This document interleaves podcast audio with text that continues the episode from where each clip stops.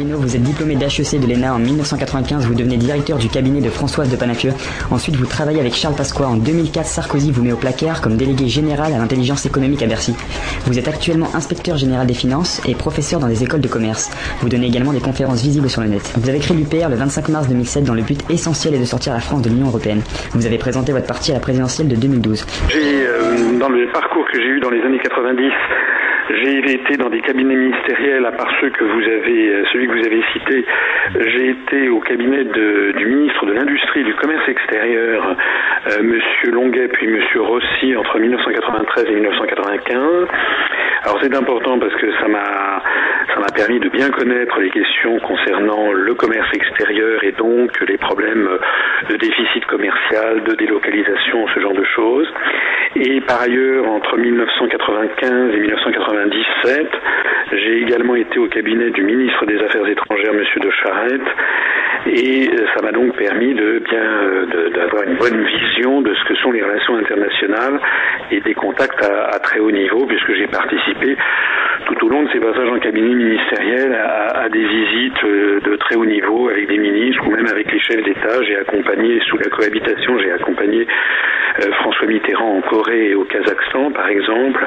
Et puis euh, sous le gouvernement euh, Juppé, lorsque j'étais au Quai d'Orsay, j'ai accompagné M. Chirac euh, en visite d'État en, Chine, au Japon et dans plusieurs pays d'Amérique latine. Voilà, donc je crois que c'est important à préciser parce que d'abord ça permet de montrer que lorsque je me suis présenté à la présidence de la République, à la candidature à la présidence de la République, je n'étais pas un plaisantin, j'avais quand même de l'expérience professionnelle et je me permets même de, souligner euh, que j'ai plus d'expérience euh, de négociation au niveau international que la plupart des candidats actuels, euh, à commencer par Monsieur Hollande, Monsieur Mélenchon ou Madame Le Pen, qui n'ont pas du tout l'expérience que j'ai de négociation internationale. Voilà. Donc je voulais insister là-dessus. Un deuxième point sur lequel peut-être je, je crois important de souligner c'est que j'ai vécu euh, une période de ma vie euh, à l'étranger, notamment un an et demi au Japon, pays que j'aime et dont je parle la langue, et qu'au total j'ai été dans 95 pays du monde. Alors je me permets de le souligner parce que compte tenu des prises de position politiques qui sont les miennes, des propositions que je fais aux Français, ça me permet quand même de réfuter euh, facilement et avec et d'avoir des arguments pour réfuter l'argument des gens qui euh, veulent me faire croire ou veulent faire croire que vouloir sortir de l'Union européenne, ça serait se refermer euh, sur la France et ne rien connaître au monde, au monde contemporain. J'explique je, quant à moi que c'est exactement le contraire qui est, qui est vrai. Et, d'ailleurs, on aura peut-être l'occasion d'en parler.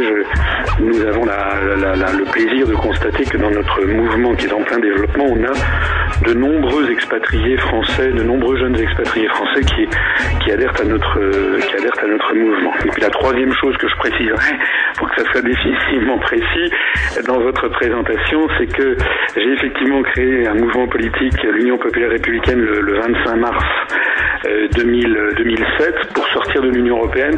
Je me permets d'insister sur le fait que la date est importante, puisque c'était la date du 50e anniversaire de la création du traité de Rome, hein, qui, avait, qui a été signé le 25 mars 1957. Donc euh, j'ai créé ce mouvement le jour anniversaire du 50, du, des 50 ans du traité de Rome, pour en sortir, c'est très symbolique. Alors j'insiste là-dessus parce que ça veut dire que le mouvement politique que j'ai créé n'est pas un mouvement qui va changer d'opinion au gré des événements. Nous disons toujours, depuis que j'ai créé ce mouvement, nous disons toujours la même chose, ça fait maintenant 5 ans, nous avons toujours les mêmes analyses, les propositions qui n'ont pas changé dans, dans, ce qu'elles ont de plus essentiel. Donc c'est ça qui nous distingue déjà euh, de toute la sphère politique française euh, qui, euh, au gré des événements, vous avez vu qu'il y a des, partis politiques l'euro, qui proposent de sortir de l'euro lorsque ça va mal. C'est le cas par exemple de Madame, de Madame Le Pen. Et puis lorsque d'un seul coup on en parle un peu moins, d'un seul coup elle change le sujet, il n'en est plus du tout question. Et maintenant, aux dernières nouvelles, le Front National ne veut plus sortir de, de l'euro. Voilà, donc tout ça n'est pas sérieux. Nous, nous avons des analyses qui sont constantes et qui ne varient pas selon les événements, parce que les événements, c'est l'écume des jours, n'est-ce pas?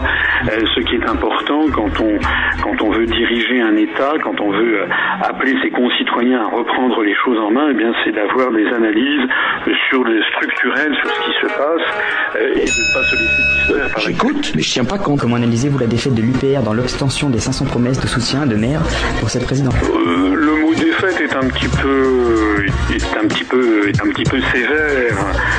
c'est vrai que c'est un, je dirais plutôt que c'est un échec.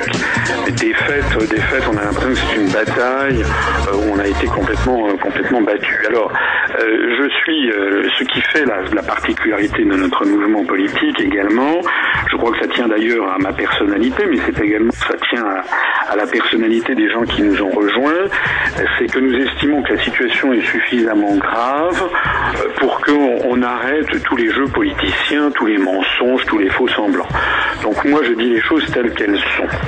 Alors les choses telles qu'elles sont, c'est quoi? Eh bien, c'est qu'en fait, l'élection présidentielle, euh, qui a, normalement qui devrait être l'élection euh, centrale de la France, puisque c'est normalement le moment où le peuple français doit se doit se prendre un petit peu euh, la tête dans les mains et se dire qu'est-ce que je vais faire de mon pays pour moi, pour ma femme, pour mes enfants, pour mon conjoint, pour mes petits enfants et puis pour mes amis, etc. Et puis aussi d'ailleurs pour l'ensemble du monde, qu'est-ce que la France peut apporter au monde?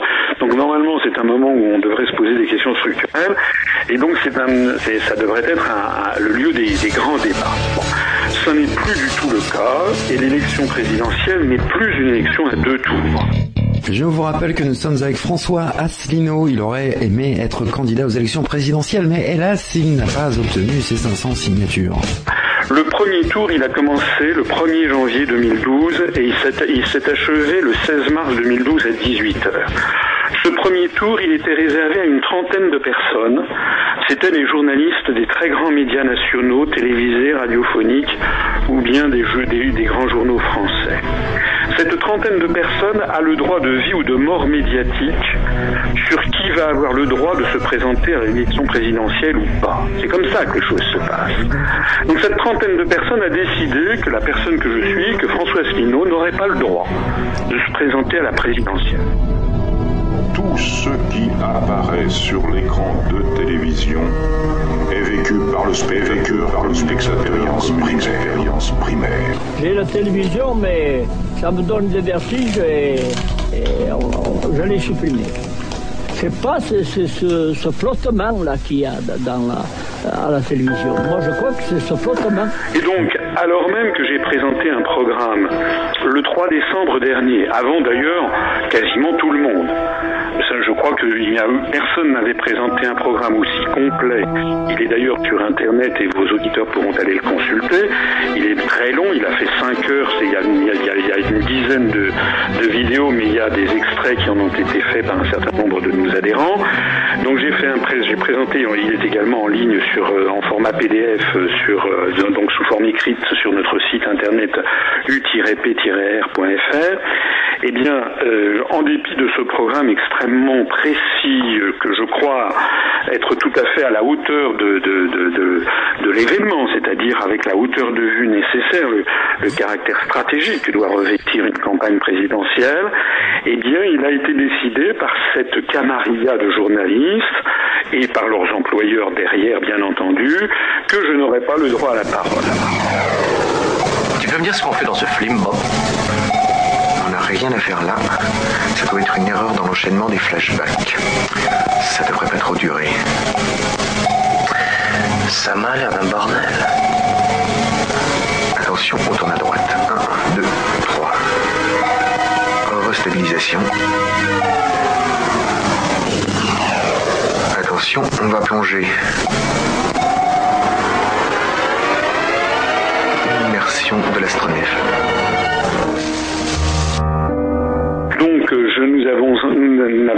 De solliciter les journaux. Nous avons envoyé 50 lettres recommandées avec accusé de réception à toutes les télés, toutes les radios, tous les journaux de France. On a reçu les 57 accusés de réception, mais on nous a, dans le meilleur des cas, euh, la, la, plupart n'ont jamais répondu. Dans le meilleur des cas, on nous a dit il faut d'abord que M. Asselineau ait les 500 signatures. Après, éventuellement, on lui donnera la parole. Voilà. Au même moment, d'ailleurs. Est-ce que vous considérez même... que la, la, la démocratie est, est, volée par euh, une poignée de personnes au final qui détiennent euh... Et oui, parce que ce sont ces, ce sont ces, ce sont ces 30, cette trentaine de journalistes et les employeurs qui sont derrière, qui, comme je le disais, décident de qui va avoir le droit d'être présent dans les médias. On peut les citer, ces fameux employeurs C'est qui C'est Bolloré oh bah écoutez, ce, ce sont toutes les grandes télévisions françaises, c'est-à-dire c'est TF1, euh, qui est dirigé, qui est possédé par, par Bouygues, mais Bouygues, comme vous le savez, le capital de Bouygues est détenu euh, par des capitaux étrangers, notamment des capitaux américains, euh, Capital Research and Management, American Funds. c'est également, il y a France 2 et France 3, c'est le service public, et donc les dirigeants sont quand même, même si on nous explique qu'ils sont tout à fait indépendants, ils sont quand même sous la tutelle du pouvoir, du pouvoir, du pouvoir actuel. vous avez France Inter qui est dans la même situation. Vous avez Europe 1 et RTL qui sont détenus également par des mains privées. Puis vous avez les grands journaux, Le Figaro, Le Monde, Les Échos, euh, voilà, puis quelques magazines comme Match. Donc ça veut dire que ça veut dire que. Euh, euh, est-ce qu'on peut citer quelques-uns justement de ces de ces personnes qui détiennent ces, ces pouvoirs médiatiques en fait? Il y a qui? Il y a donc Monsieur Boeing, Monsieur Bolloré également. Oui, bah, euh, tout le monde est au courant. Bouygues, Bolloré, Lagardère, Bertelsmann, enfin les, les quelques, quoi, il y a cinq ou six, cinq ou six grands groupes mondiaux, enfin français, mais par exemple Lagardère, Lagardère qui possède en partie Europe 1, qui possède en partie les NMPP qui distribuent les journaux, qui possède en partie le Parisien, etc. Lagardère, c'est un groupe dont le nom paraît français, dont le dirigeant s'appelle Monsieur Lagardère, mais euh, le capital de Lagardère est lui-même à 60% détenu euh, par des capitaux étrangers. Donc euh, nous avons nous avons affaire à, des journalistes qui ont un bœuf sur la langue et qui délibérément ne, refusent la parole. On a vu le cas sur RMC par exemple, parce qu'on a quand même de nombreux, on a des centaines et des centaines de militants qui ont qui ont demandé que je puisse être interviewé par par Monsieur Bourdin sur Radio Monte Carlo. Euh, on en a d'ailleurs eu des, a, on a eu un film parce que un, jour pendant une émission, parce qu'il fait des émissions avec des, personnes qui, parlent en direct à la radio, qui le questionnent en direct à la radio. Donc l'une de nos militantes l'avait interrogé. Euh, il a été filmé. On voyait l'extrême embarras et la fureur qui était la sienne parce que Monsieur Bourdin a décidé, Monsieur Jean-Jacques Bourdin, qui ne représente que lui-même, a décidé que François Asselineau, qui a créé un mouvement politique où nous avons désormais maintenant plus de 1440 adhérents et des dizaines de milliers de sympathisants, eh bien qu'il n'aurait pas le droit à avoir une seconde la parole euh, sur Radio Monte Carlo. Alors c'est évidemment quand même très très grave parce que vous, ça ne vous échappe pas bien entendu qu'au moment où on recherche des parrainages, eh bien quand on a on a eu 250 à peu près 240 250 militants qui ont recherché des parrainages à travers toute la France, eh bien lorsqu'ils ont été reçus, d'abord il était très difficile d'être reçus par les maires, je vais y venir dans un instant, mais quand par miracle ils arrivaient à être reçus par un maire, eh, eh bien les maires disaient mais oui mais on ne connaît pas du tout ce monsieur, on ne l'a jamais vu, d'ailleurs on, on, regarde les sondages euh, qui sont en ligne, les articles de journaux qui concernent l'élection présidentielle, nous sommes désolés mais nous ne voyons jamais, nous n'entendons jamais parler de lui. Ce qui est le plus vicieux encore, c'est que les mêmes médias s'amusent à donner un petit peu la parole ou à faire ou à parler de candidats totalement fantaisistes. Vous vous rappelez peut-être Dédé Labeyot qui se déguisait en abeille, ou bien Cindy Lee qui se promenait euh, la poitrine à l'air, les seins à l'air sur les, sur les, sur les marchés, qui était la candidate du, plaisir. Ou bien également, il y avait une candidate en, en niqab. Bon, tout ça, c'était, c'était évidemment des plaisanteries, parce que ce sont des personnes qui étaient totalement isolées, qui ne représentaient que, que 4-5, c'était, c'était des canulars. Et donc, les médias adorent mettre en œuvre mettre en scène des canulars parce que ça donne au grand public l'illusion ben, qu'en définitive, les, les, médias font un travail honnête et transparent et qu'ils parlent de tout le monde. C'est faux. Les médias focalisent l'attention sur quelques candidats, plus ils mettent en, en, musique quelques canulars pour donner le sentiment que ça représente l'ensemble du champ politique français. Alors, monsieur Or, pas du tout. Monsieur Asselineau, j'ai une question justement du coup, euh, suite à tout ce que vous venez de, de, nous dire. Alors imaginons que demain, enfin dans cinq ans, vous soyez, euh, euh, vous accédiez euh, au poste de président de la République, par exemple. Quelles seraient les mesures que vous metteriez en place pour, eh bien, pour garantir une, une vraie démocratie au travers des médias, pour, pour mettre un petit peu un terme à la manipulation médiatique et alors il y a beaucoup de y a beaucoup dans, votre question. Je, me rends compte que je, n'ai pas terminé la, question préalable. Je dirais quand même, laissez-moi terminer la question préalable. C'est que j'avais parlé de quatre tours. Le premier tour, c'était donc euh, le, choix d'une trentaine de personnes. Et puis le deuxième tour, ça a été les fameux parrains, les fameux parrainages. Or, vous savez, ou vous ne savez pas, enfin en tout cas je me permets de le rappeler, que 65% des maires de France se sont abstenus de parrainer qui que ce soit.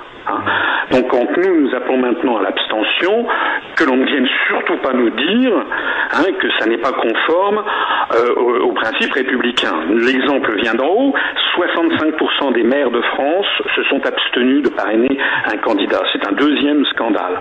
Et ils n'ont parrainé les candidats que les seuls candidats dont ils avaient entendu parler à la télévision et à la radio. C'est la raison pour laquelle nous, nous considérons que ce que la presse appelle le premier tour, c'est en fait un troisième tour où on, voit maintenant arriver à ce troisième tour des candidats qui ont été présélectionnés au premier tour par les médias et au deuxième tour par les maires, dont 65% refusaient de, se présenter.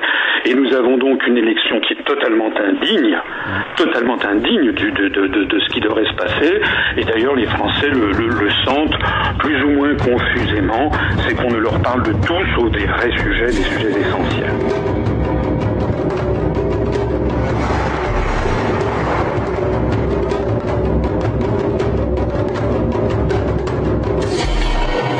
Un pavé dans ton nu en émission exceptionnelle ce soir sur Pulse à l'occasion du premier tour des élections présidentielles. Comme vous le savez sans doute, nous avons accordé 10 minutes 30 à chaque représentant de chacun des partis euh, qui sera euh, donc présent pour ce premier tour. Également, aujourd'hui, nous avons décidé de laisser parole à ceux qui auraient aimé être candidats et qui n'ont pas pu faute de signature. François Asselineau tout de suite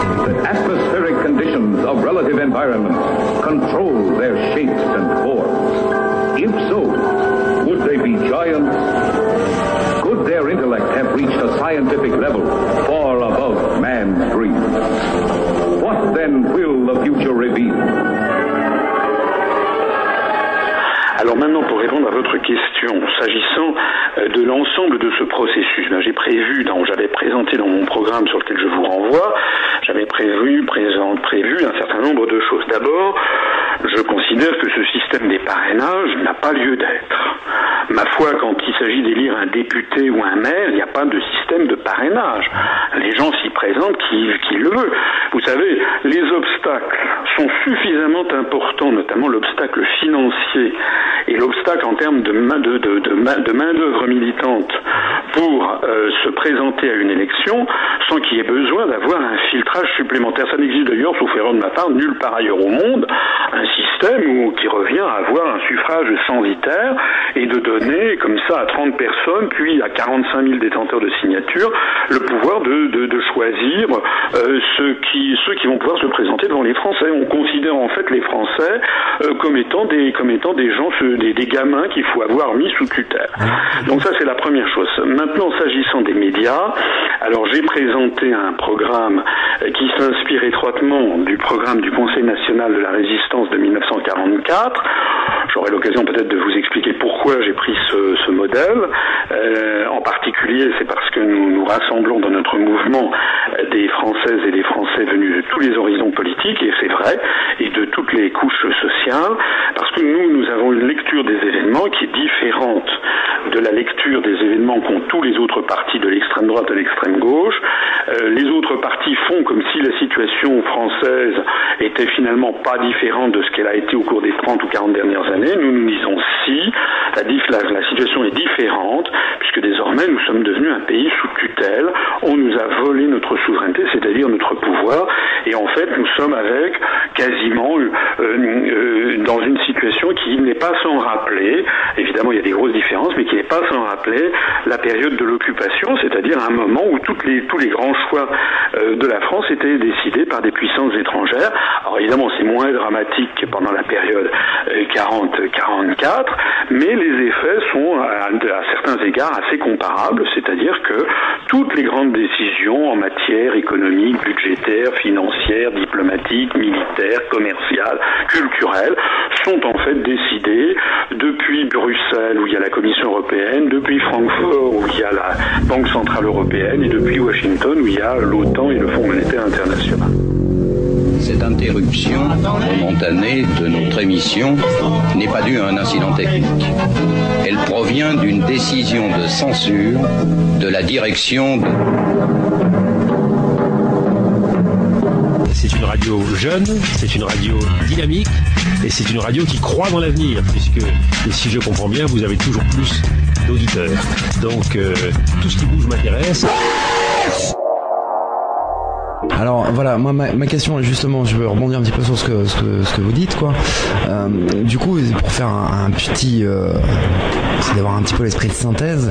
En gros, vous trouvez scandaleux que euh, un journaliste qui présente le JT de 13 heures au quotidien sur TF1 ne cache pas euh, eh bien sa préférence pour le président sortant, par exemple, euh, ou, bien encore que euh, le président du Conseil supérieur de l'audiovisuel, donc le CSA, soit élu pour 5 ans, une semaine avant la fin du mandat du président, et que le président du CSA soit donc désigné par le président sortant euh, à peine 8 jours avant la fin de son mandat. Vous pensez que, tout ça, ça contribue réellement à un recul de la démocratie et au fait que vous n'ayez pas eu une tribune suffisamment importante mais vous savez, on a eu, on avait, euh, je ne voudrais pas que vos auditeurs pensent que je tape spécialement sur Monsieur Sarkozy. Tout ce que vous avez dit, je suis tout à fait d'accord. Mais euh, ça c'était à peu près la même chose euh, du temps de Monsieur Mitterrand. Et si Monsieur Hollande est élu, ça sera la même chose. Le problème, c'est que nous devrions avoir dans les médias des journalistes qui représentent des opinions tout à fait différentes. Voilà. Et donc, qu'il y ait quelqu'un qui est un journaliste qui soit connu pour être proche de l'UMP, un autre proche du PS, tout ceci me, me, semblerait euh, très bien, mais, mais ça serait bien aussi euh, qu'il y ait un jour des journalistes qui soient connus pour être proches du Front National, pourquoi pas, bien que je sois totalement hostile personnellement au Front National, ou bien du NPA, ou bien de lutte ouvrière, ou bien du Front de gauche, pourquoi, pourquoi, et, ou bien de mon propre mouvement, si vous voulez. C'est-à-dire que ça, on a l'impression, c'est ça qui est sur ce sur quoi j'insiste, c'est que quand vous écoutez la, radio, la télévision française, on a l'impression que tous les responsables, tous les journalistes pensent en fait la même chose. Ils, ont, ils, sont, tous, pour l'Europe, ils sont tous pour l'euro, ils sont tous pour l'intervention en Libye, ils sont tous pour trouver normal que la France euh, fasse, participe à des crimes de guerre en Afghanistan, euh, ils sont tous à pousser des cris d'orfraie euh, lorsque, je ne sais pas moi, lorsqu'il s'agit de, critiquer l'Europe, etc. Donc on a une espèce de, chape de plomb qui prend un dehors aimable, parce qu'on met des journalistes qui sont assez, euh, souriants, etc. Mais en fait qui disent tous à peu près la même chose. Voilà. Et ça, ça n'est pas normal.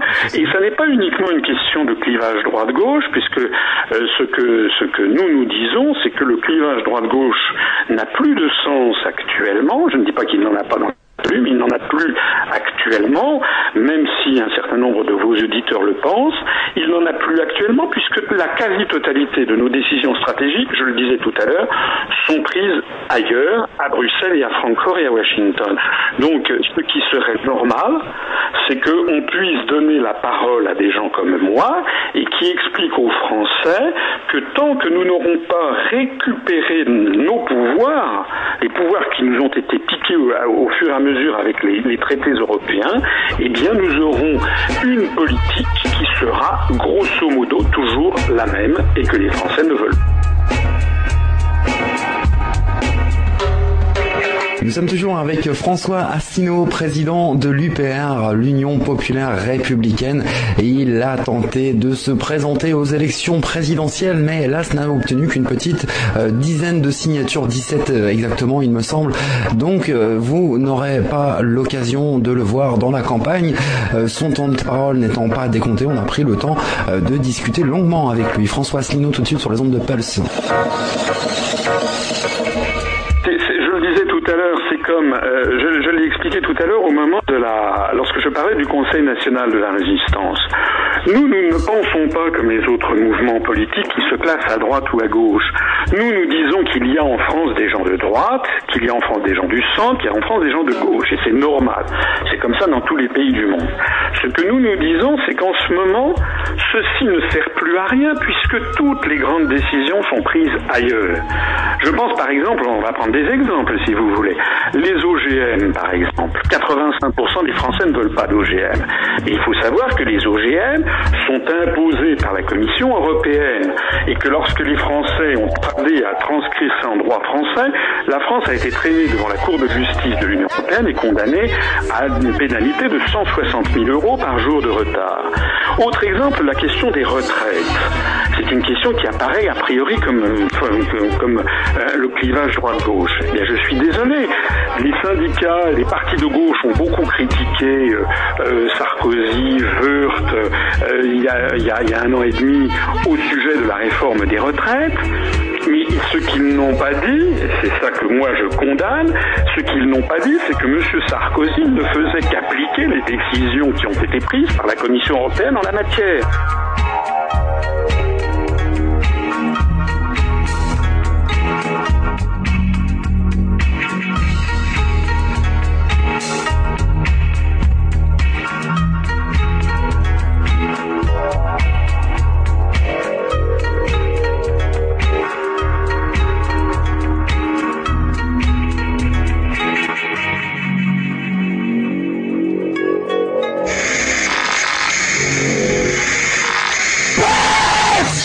Les récepteurs du cerveau et de l'épine dorsale et le signal à la voie libre.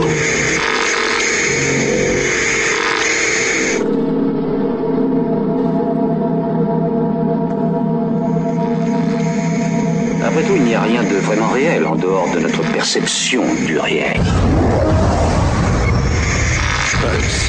Vous n'êtes pas réel.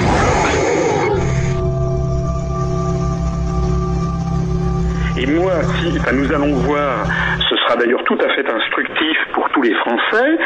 Si M. Hollande est élu président de la République, nous verrons, je donne rendez-vous à vos auditeurs dans un an, où d'un seul coup les Français qui auront voté à gauche se rendront compte avec, se rendront compte avec fureur que M. Hollande a la même politique sur les retraites.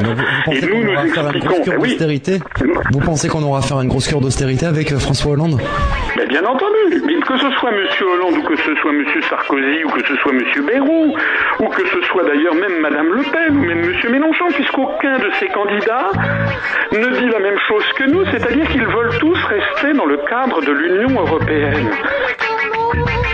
18h30, je descends, voir mon premier nid au clair de lune.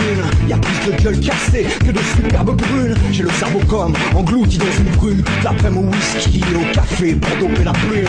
Y'a rien qui sort, journée à oublier quand le Jaco débarque. Je sais déjà que c'est plié. Y'a l'air chaud comme de la braise, un Jack d'un 16. Mais moi aussi une souva et des cahuètes pour finir au best. Le sourire est retour, les trapèzes se détendent. On est alcoolique, tu crois? Non, je dis ça parce que tu trembles. Rien à boire, ça c'est un manque de magnésium. Demain j'arrête, mais ce soir je visite le tréfonds des hommes. J'ai rencard avec tous les rats du 18 à les tourner mousse. Faut tamiser, c'est un métier, la cuite. Vas-y, travailler plus pour gagner plus, j'ai dit ok tout de suite. C'est un métier, la cuite. Vas-y, là c'est dit faut que tu te j'ai dit ok tout de suite. C'est un métier, la cuite. Vas-y, travailler plus pour gagner plus, j'ai dit ok tout de suite. C'est un métier, la cuite. Vas-y, là c'est dit faut que tu te j'ai dit ok tout de suite. C'est un métier, la cuite. Deux heures, déjà, je n'ai pas vu le temps passer. J'ai l'impression que je pourrais voler, je me sens léger. Où va-t-on déménager au paradis des propos déplacés Là-haut sur la butte, nous ne serons jamais adultes, ouais. Jamais des putes et nous ferons des disques cultes. Voici le genre de discussion hérétique avec des rats et des pas entre couches. Venez nous rejoindre, je vous ai pas dit, on est au Calvin Pierre. Où ça Au rendez-vous des amis, le verbe monté de quelques débris. Le ballon explose, reste les degrés. Mais au diable les regrets, avoir existé sans vivre. La pire des tragédies, ah, tant pis pour mon foie, mon vide et ma carte de crédit. Désolé, on va fermer. Un dernier, tu permets Bon, laisse tomber, on bouge rue des martyrs, la nuit peut commencer. Vas-y, travaillez plus pour gagner plus, j'ai dit ok tout de suite. C'est un métier, la c'est dit, faut que tu te recycles, j'ai dit ok tout de suite. C'est un métier, la cuite, m'a dit, travaillez plus pour gagner plus, j'ai dit ok tout de suite. C'est un métier la cuite, on m'a dit, plus assez de conduite aussi, j'ai dit ok tout de suite. C'est un métier la cuite, on m'a dit, ah, ça, ça va. Mal se ça, ça va, ça va. Mal se finir. Jusqu'au bar 82 laissera quelques équimos du grand n'importe quoi, cascade dans la BBL, because on se croit invincible. Avec toute cette piste dans le cornet, les carrosseries mortes. Et c'est dommage pour ceux qui dormaient. Paris des 5 sauves dans notre petite cour des miracles. Un lascar torché qui joue au prince des Émirats. Régaler dépenser sa semaine de salaire. Qui s'en voudra demain en poussant cette palette? Hey L'ami Jacques Brel te l'avait dit, faut pas jouer les riches quand on n'a pas le sou, et encore moins quand on est sous. Mais à cette heure de la nuit, ce sont les pulsions qui causent. Ma belle faille se taper un pote, j'en sais quelque chose. J'en sais quelque chose. J'en sais quelque chose. Je le savais, je, je le savais, je te l'avais dit que ça se finirait comme ça. C'est un métier la cuite, dit, plus tard c'est faut plus creuser, j'ai dit ok tout de suite.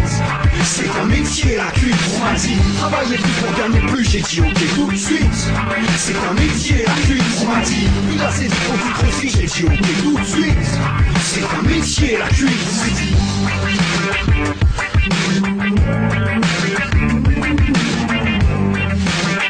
Ça va mal se finir. À l'instant, c'était Kalash.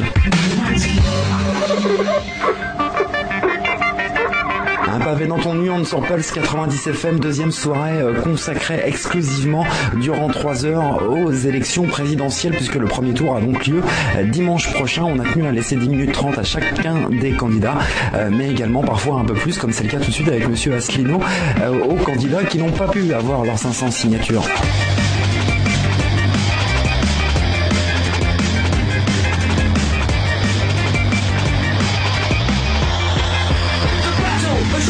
Donc ils ont, vous savez, nous avons, enfin tout le monde a beaucoup parlé de Mercosi, vous savez, c'est-à-dire le mélange d'Angela Merkel et de Nicolas Sarkozy. Donc euh, Mercosi qui, euh, qui était présenté un peu comme un personnage tape dur, qui impose les restrictions, qui impose euh, très bien. Mais il faut bien comprendre que lorsque les Français, si les Français par exemple euh, euh, chassent Nicolas Sarkozy et, et- et- et élisent François Hollande, mais rendez-vous dans six mois, nous aurons Mercoland. Parce que, ben oui, parce que Madame Merkel sera toujours là. Et puis il n'y aura pas que Madame Merkel. Moi je n'en veux pas spécialement à Madame Merkel. Le- L'Allemagne sera toujours là avec ses contraintes à elle, ses contraintes, ses intérêts nationaux. Et puis au-delà de l'Allemagne, il y aura toujours l'Angleterre avec ses intérêts nationaux, les Pays-Bas, le, le- le Danemark, le- la Finlande, la, la Pologne, l'Italie, l'Espagne, tous ces autres États. Nous sommes ligotés avec 27, 26 autres États, bientôt 27. Je dois bien reconnaître que depuis que la France est rentrée euh, dans l'euro, euh, eh bien toutes les, les denrées, euh, même les, les denrées alimentaires de base, ne serait-ce que pour prendre ça, euh, ont vu leur prix multiplié par 6 alors que nos salaires ne l'ont pas été. Quoi. Enfin moi je gagne pas 6 000 euros Il aujourd'hui. y a eu des évolutions. Si, si l'on veut, vous savez, moi, je- je- je- j'essaie d'être, d'être, d'être toujours honnête et précis. Oui, il y a eu des évolutions divergentes. C'est-à-dire que les biens, par exemple, le, quand vous allez prendre un, euh, prendre un café dans un bistrot, euh, notamment euh, dans les grandes villes, enfin à Paris en particulier, mais dans les grandes villes de France, ou une bière, parfois il faut se pincer quand on voit le prix que ça coûte et qu'on se rappelle ce que ça coûtait il y a 10 ans. Bon, donc effectivement, le prix est souvent en euros ce qu'il était il y a 10 ans en, en France, c'est-à-dire qu'il est, il est 6,55 fois plus cher. Donc il y a eu des évolutions effectivement très onéreuses sur certains produits, notamment l'alimentaire, mais le, euh, ou l'immobilier également, ou les loyers, tout ça, ce sont des choses où, qui ont des évolutions très très, élevées. Euh, en revanche, il y a d'autres, il y a d'autres, comment dirais-je, postes de consommation euh, qui eux ont évolué de façon nettement plus modérée. Par exemple, ben, euh, il y, a, il y a eu le, le, le- je sais pas, l'informatique, les ordinateurs, le- les, les téléphones, euh, les vêtements, etc. Eux ont, ont vu leur prix euh, relativement euh, baisser par rapport en, voilà. Moi, la critique que, que nous nous faisons à, à l'euro, euh, ça n'est pas cette critique, euh, même si c'est vrai que l'euro a été inflationniste et que l'inflation a été assez largement maquillée. Ça, c'est exact. et que le niveau, le pouvoir d'achat des Français a été écorné. Mais la critique que nous nous faisons sur l'euro est une critique beaucoup plus fondamentale et beaucoup plus structurelle. La critique de l'euro que nous nous faisons sur l'euro, c'est qu'une monnaie est équivalente à la souveraineté d'un peuple. Une monnaie, ça impose, quand vous avez une monnaie, ça impose des taux d'intérêt, ça impose un taux de change externe, et si, ce- si cette monnaie est commune à de nombreux États, comme c'est actuellement le cas pour l'euro, eh bien, vous avez une monnaie dont le taux d'intérêt et dont le taux de change externe ne correspond plus nécessairement aux besoins de votre économie. Ça doit être une espèce de, de- de cote mal taillée, si vous voulez. Actuellement, l'euro, par exemple, est beaucoup trop cher pour la compétitivité externe de l'économie française. C'est un, une des raisons, ce n'est pas la seule, mais c'est une des raisons pour lesquelles nous ne cessons de perdre des emplois industriels. Mais l'Allemagne a, un- a une autre, a une meilleure compétitivité. Donc l'Allemagne peut, elle, se permettre d'avoir une monnaie qui soit chère sur les marchés internationaux, alors que la France ou bien l'Italie ne le peuvent pas. de, une meilleure compétitivité, mais avec une, une grosse quantité d'emplois extrêmement précaires, euh, je dirais même plus que précaires, payés au lance-pierre. euh, euh, donc à, ce prix-là, c'est facile d'être compétitif, tout comme, tant comme pour les Chinois, c'est facile d'être compétitif quand on paye des gens au lance-pierre, qu'on les fait dormir sous les machines à coudre. C'est pas très compliqué d'être compétitif, quoi. Au- au- Au-delà du, au-delà du fait que par exemple il y ait tout un tas de, choses et notamment les denrées alimentaires de base qui augmentent en Europe, est-ce que c'est réellement dû au fait que nous soyons passés à l'euro ou, ou est-ce que par exemple sur le café, sur les pâtes, enfin pour beaucoup de ces choses-là, euh, c'est pas simplement dû au fait, euh, est-ce que c'est pas simplement dû au fait que euh, que ce soit les, enfin, est-ce que c'est pas essentiellement dû aux banquiers en fait qui spéculent là-dessus? Non, je ne pense pas qu'on peut pas dire que les banquiers spéculent, si vous voulez, sur le prix des denrées alimentaires. Ça serait, ça serait, ça serait, ça- ça- je ne, je, je- enfin, de la bière, le café, je, je ne pense pas trop qu'on puisse dire ça. En revanche, on peut mettre en cause le- la, la- la responsabilité des banquiers sur tout à fait autre chose, sur un sujet beaucoup beaucoup plus grave, qui est, enfin, qui, qui est vraiment très très important, et qui est celui de l'endettement public. Donc la dette publique française, comme la dette pays publique de tous les grands pays occidentaux, ne cesse de se développer euh, depuis maintenant euh, à peu près le le milieu des années 70, euh, parce que, comme le- vous le savez peut-être, euh, dans, les- dans le courant des années 70, sur l'influence américaine notamment, eh bien, il a été décidé dans les pays occidentaux les uns après les autres que les États, qui auparavant avaient recours à leur banque centrale pour émettre de la monnaie nationale lorsqu'il y avait un déficit budgétaire, eh bien désormais ne le pourraient plus. Ils se priveraient de cette possibilité qui existait depuis la nuit des temps euh, et euh, qui euh, désormais ils seraient obligés, ils s'obligeraient eux-mêmes, hein, les États, euh, or un État ça n'est jamais que le, le- le reflet de sa population, eh bien ils s'obligeraient eux-mêmes à avoir recours aux, aux banques et aux marchés financiers pour financer leur déficit. Alors pourquoi qui a été été- après un jour de l'an, c'est-à-dire le 2 janvier 73 par un, un ancien de la banque Rothschild, euh, c'est-à-dire c'est le, le président comment il s'appelait déjà Pompidou. Voilà. Voilà, c'est donc ça, on a beaucoup parlé de cette loi Pompidou. Alors, si l'on veut être, euh, si l'on veut être, euh, comment dirais-je, précis et, honnête intellectuellement, euh, ce qui s'est passé à l'époque, c'est que jusque euh, en 1971, euh, les États ne pouvaient pas euh, émettre tout à fait autant de monnaie.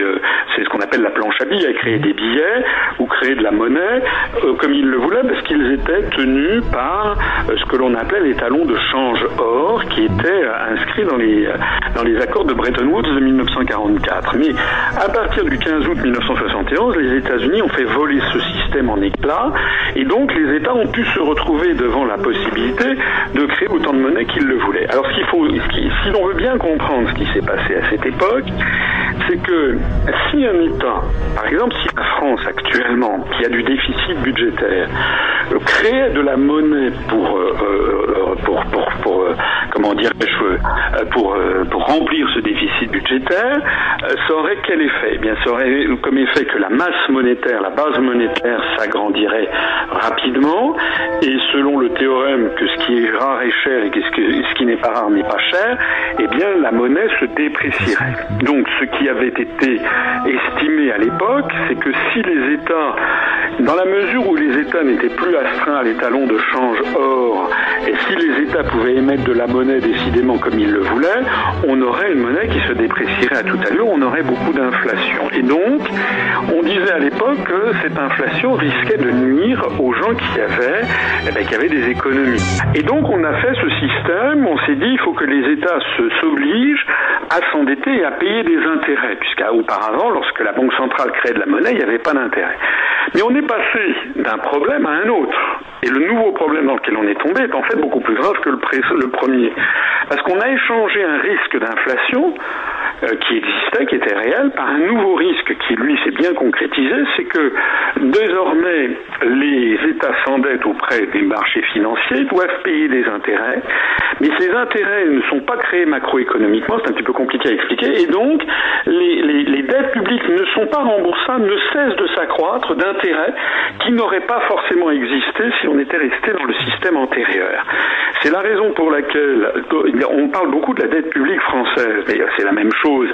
Euh, vous savez, enfin en tout cas je vous, le, rappelle, euh, que la dette française doit être aux alentours de 1900 milliards d'euros, enfin c'est tout à fait considérable maintenant, mais que les Italiens sont à peu près au même niveau, sinon pire, et que les Allemands sont à 2100 milliards d'euros, et que la dette publique aux États-Unis et au Japon est encore supérieure, très nettement supérieure aux, États-Unis, qui est un pays beaucoup plus endetté encore que la France, puisqu'il n'y a pas que la dette publique, il y a aussi la dette des entreprises et des ménages. Donc on se trouve devant une situation d'endettement généralisé du monde occidental qui, ne, qui, qui, va déboucher à un moment ou à un autre euh, sur une crise financière de, de, très très grande magnitude, puisque tous les on est déjà dedans depuis 2008 quand on, dit, quand on nous a dit depuis 2008 que ce n'était qu'une petite crise ou nette et qu'on était en train de sortir de la crise et tout. Je pense que la plupart de la population euh, finit par quand même prendre conscience euh, que tout ça n'était qu'un gros baratin pour être un petit peu vulgaire, excusez-moi de, de, de l'être, mais qu'en fait on est, on est, on est déjà au début d'une crise qui, qui va, euh, qui va s'étendre et s'aggraver dans les, les, semaines et les mois à venir, peu importe qui. Vous avez raison, c'est une crise qui, c'est une crise très très grave parce que cette crise, elle est due à la fois à ce système dont je parlais à l'instant, c'est-à-dire à la corruption. Comment? À la corruption, beaucoup. Oui, il y a aussi des phénomènes de corruption, ça c'est encore autre chose. On parle de 50 sujets différents. Oui, il y a aussi des phénomènes de. Peut-on expliquer qu'un Il y a aussi des phénomènes de corruption, mais ce que je, pense, pour rester sur les sujets euh, macroéconomiques, les, sujets de la grande économie, c'est un sujet qui est effectivement extrêmement, euh, qui n'a pas de solution, euh, parce que en fait tous les experts sérieux savent que les, les, États occidentaux ne pourront pas rembourser ces endettements, et pour, en échange de ces endettements, eh bien nous avons maintenant une oligarchie financière qui exige, on le voit sur la Grèce, on va le voir sur l'Italie et l'Espagne, on a déjà commencé à le voir aussi sur la France, et qui exige que les Français se mettent à vendre leur patrimoine. Donc M. de Villepin avait déjà vendu toutes les autoroutes de France à des intérêts privés, ça a rapporté 10 milliards d'euros. Bon, mais il faut savoir que M. Sarkozy, le bilan incroyable de M. Sarkozy, c'est qu'au bout de 5 ans, il a augmenté la dette publique française de 500 milliards d'euros. Au passage, d'ailleurs, il s'était fait élire pour la diminuer. Donc, normalement, le peuple français serait fondé à demander des comptes à M. Sarkozy, à lui demander en vertu de quoi il a endetté la collectivité nationale de cette somme pharaonique que, inimaginable, et qu'est-ce que nous avons obtenu en échange? En échange, on n'a rien obtenu. Ce sont essentiellement des jeux comptables qui sont en train de nous, de nous imposer des dettes qui sont assez largement imaginaires et fictives, et en échange de quoi une oligarchie financière est en train de s'emparer de biens qui, eux, ne sont ni imaginaires ni fictifs, mais ce sont des biens très tangibles, c'est-à-dire nos réseaux d'autoroutes, nos réseaux d'adduction d'eau, euh, notre patrimoine immobilier, etc. etc. Donc c'est pour ça que la situation est extraordinairement grave. Alors il y a un autre aspect encore de la situation et qui est très grave, mais qui n'est plus exactement corrélé au problème des banquiers, qui est corrélé à un autre problème qui est celui de ce que l'on a appelé la mondialisation. Vous signaliez tout à l'heure, tout à l'heure, vous aviez tout à fait raison de le, de le dire, euh, que euh, on ne peut pas concourir, on peut pas être, euh, on peut pas, on peut pas concourir avec avec ce qui se passe en Chine, euh, où les gens sont payés avec des lance-pierres, et en plus il y a un milliard 350 millions d'habitants, il y en a un milliard en Inde, etc. Donc, ce qu'il faut comprendre, c'est que cette concurrence chinoise n'est pas tombée du ciel.